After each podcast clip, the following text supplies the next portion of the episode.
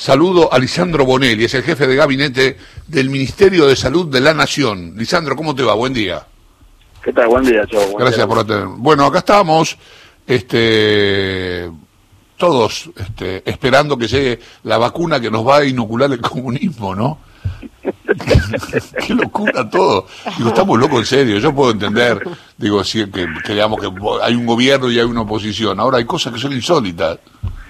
Sí, sí, la, verdad es que uno no pierde la capacidad de asombro, ¿no?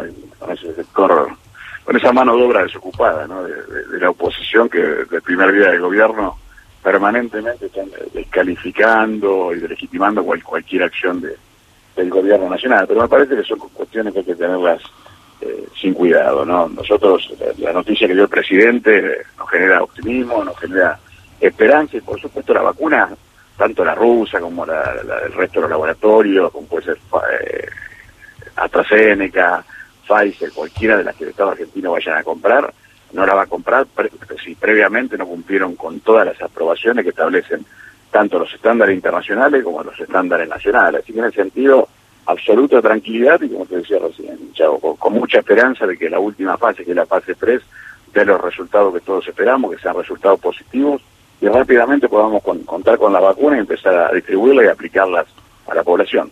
Hay un paso previo por el ANMAT, esto lo dijo eh, Ginés, eh, que ahí no debería haber ninguna duda. Eh, pero, digamos, qué sé yo, a ver, a veces este, confundimos las cosas. Vos sabés que durante todo este tramo, lo hablábamos acá siempre con Lucía Isikov y con, con Marmurek, con Horacio Marmurek y con los muchachos este, y la gente con la que trabajamos aquí, eh, digamos, hay cuestiones, digamos, no sé, el ministro de Economía toma una medida, ¿no? Dice, bueno, vamos a ir por este lado. Entonces la oposición dice, no, mira, a nosotros nos gusta este otro lado. Pero una cosa es la economía, otra cosa es la salud.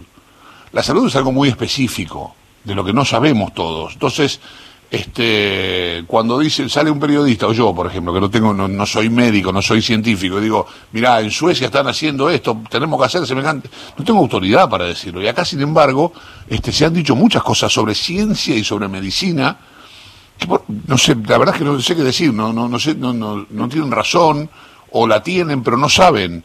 Yo no sé qué, qué te pasaba a vos escuchando tantos consejos de, sobre medicina y ciencia. Sí, pero como te decía recién, Chavo, ¿no? es un grupo minoritario de, la oposición, como también de algún sector del periodismo, ¿no? que trata de sacar alguna ventaja política frente a cada acción del gobierno. Y pensemos nosotros haciendo una síntesis muy rápida. El primer día que, empezamos con, con, este, con esta tragedia, ¿no? que es la, pandemia, ¿no? primero que no había test. Quedó demostrado que el gobierno actuó rápido, de manera responsable, había test y hay test actualmente para distribuir a lo largo del ancho del país. Después que la cuarentena eh, no servía. Después que el virus no era tan eh, tan violento. Después se le agarraron con los infectólogos hablando de la infectadura. Ahora con que la vacuna rusa no es una vacuna no es una vacuna segura. Bueno, me parece que no son cosas que, que no hay que prestarle atención, que la gente se quede tranquila, como te dije al principio, que todas las vacunas que vaya a comprar el Estado argentino van a ser vacunas que, que hayan cumplido con todos los requisitos y todos los procedimientos legales que establece la legislación nacional y la legislación internacional. Lisandro, buen día. Lucía Isikov te saluda. ¿Qué tal, Lucía? ¿Cómo estás? Bien, bueno, ayer hubo una reunión, ¿no?, entre Alberto Fernández y Ginés González García para empezar a definir cómo va a ser el proceso de, vacunación acá. ¿Qué nos puedes contar de eso? Sí, sí, así es. Estuvo Ginés con, con, Alberto en, el día de ayer. A ver, nosotros ya empezamos a trabajar hace más de un mes con todas las provincias en lo que va a ser la futura logística vinculada a la distribución de la vacuna y a la aplicación de la vacuna, porque claramente no va a ser fácil por dos o, tres cuestiones. Primero porque eh, va, a haber cierta cierta tensión por un sector de la, de la sociedad que va a querer rápidamente aplicarse la vacuna. Y después porque apenas llegue la vacuna nosotros tenemos que, distribuirla y aplicarla con máxima celeridad para cortar la, la cantidad de contagio. Por eso va a ser complicado, pero también digo, actuando en tiempo y en forma y de manera responsable y organizada como lo venimos haciendo con, con todas las provincias, yo no creo que haya eh, problemas mayores a la hora de la logística, de la distribución y de la aplicación de la vacuna. Eh, hubo, por supuesto, lo, habrás visto, ¿no? Esta campaña en redes de yo no me voy a dar la vacuna, yo no me vacuno.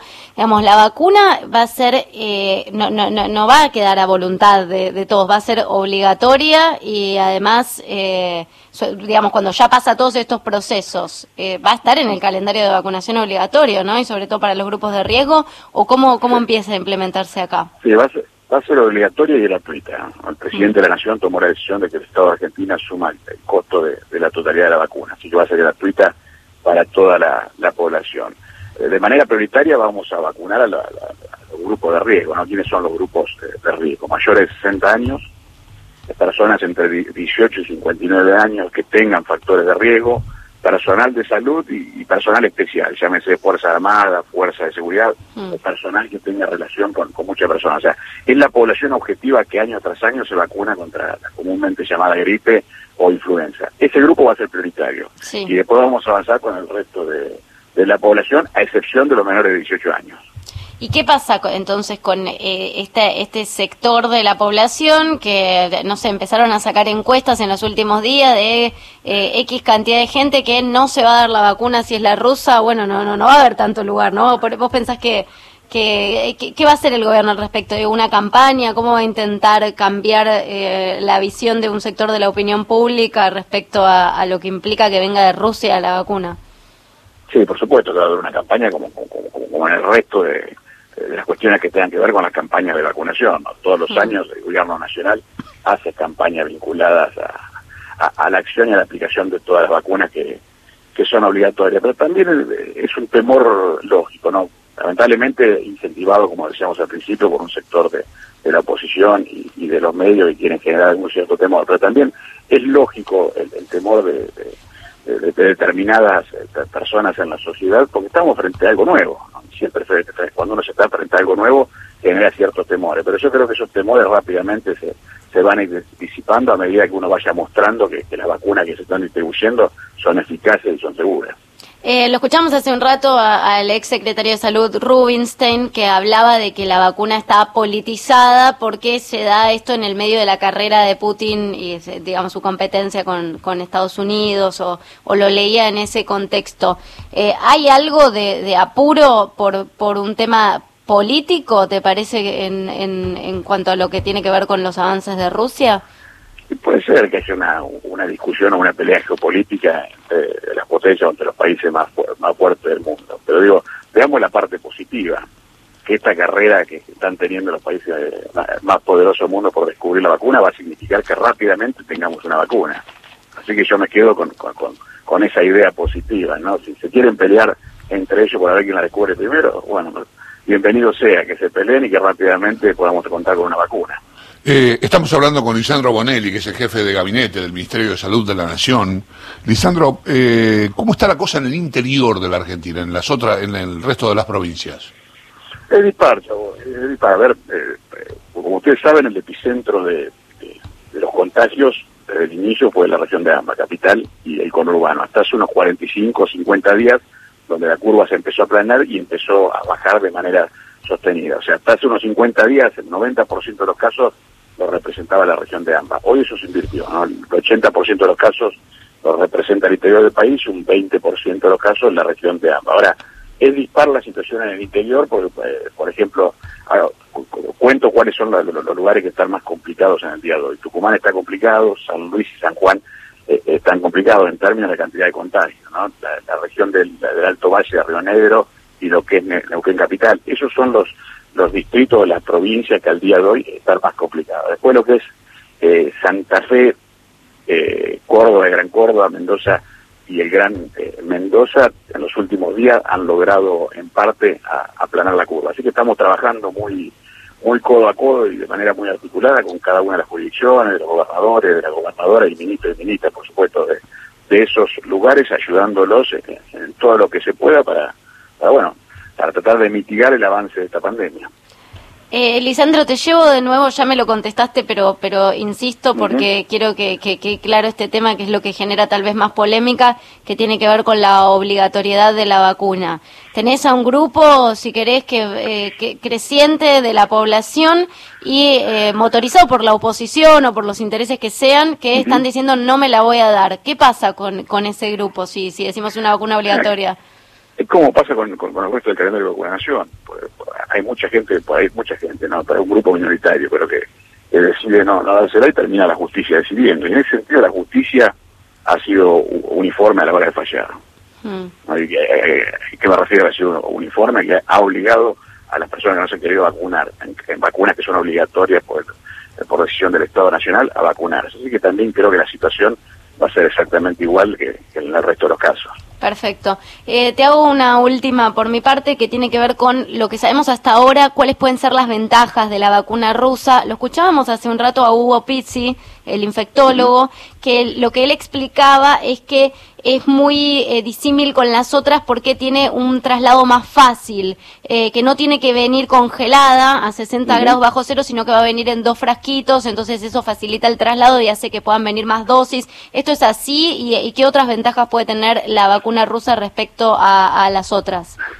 Sí, sí, sí, la, aplicación y, la entrega es un poco más sencilla que, que el resto de la vacuna, que la mayoría de las vacunas, por lo menos de las que estamos dando vuelta y con las que nosotros estamos eh, negociando. Por ejemplo, la de Pfizer la entregan de manera sólida y hay que tenerla a menos 80 grados, o sea, requiere de una logística eh, mucho mayor. En el caso de la rusa no, pero igual, eh, insisto con algo que, les comentaba al principio, seamos cautos y prudentes porque todavía no, no, está dicha la, la, palabra final, o sea, no terminaron con la última fase y la última fase va a determinar cómo van a ser cada una de las vacunas.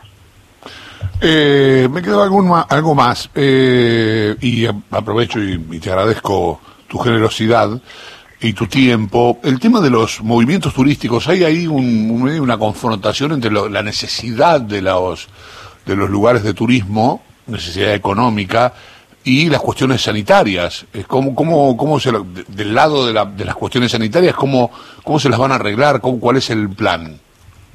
Sí, si fuese del lado, Chavo, del lado de la cuestión sanitaria, claramente la, mejor vacuna es la del aislamiento, o por lo menos la, que ha demostrado más, más eficacia a nivel mundial, pero también entendemos que uno no puede vivir de manera ilimitada en el tiempo en el aislamiento, entonces tiene que, ir tratando de, armonizar lo que son eh, las mayores actividades, los mayores movimientos en términos individuales de la, de la persona y las cuestiones sanitarias. Y eso es lo que estamos haciendo con las aperturas de los destinos turísticos, donde estamos estableciendo una serie de protocolos y también algo que tenemos que remarcar permanentemente. no Esta pelea todavía no se ganó, estamos cerca de, encontrar o de que aparezca la vacuna y de terminar con este extranjero, para que hasta que esa vacuna no aparezca, la única vacuna disponible que tenemos es la de cuidarnos. Y cuidarnos significa mantener el distanciamiento, usar el tapaboca, evitar las reuniones sociales, bueno, todas estas cuestiones que ya todos sabemos. Si no nos cuidamos, seguramente la, la situación va a tender a, a, complicarse. Por eso, insisto, es muy importante, también que aparezca la vacuna, seguir cuidándonos. Lisandro Bonelis, el jefe de gabinete del Ministerio de Salud de la Nación. Gracias por el tiempo y por la charla. No, le agradecido soy yo. Un abrazo grande. Otro para vos.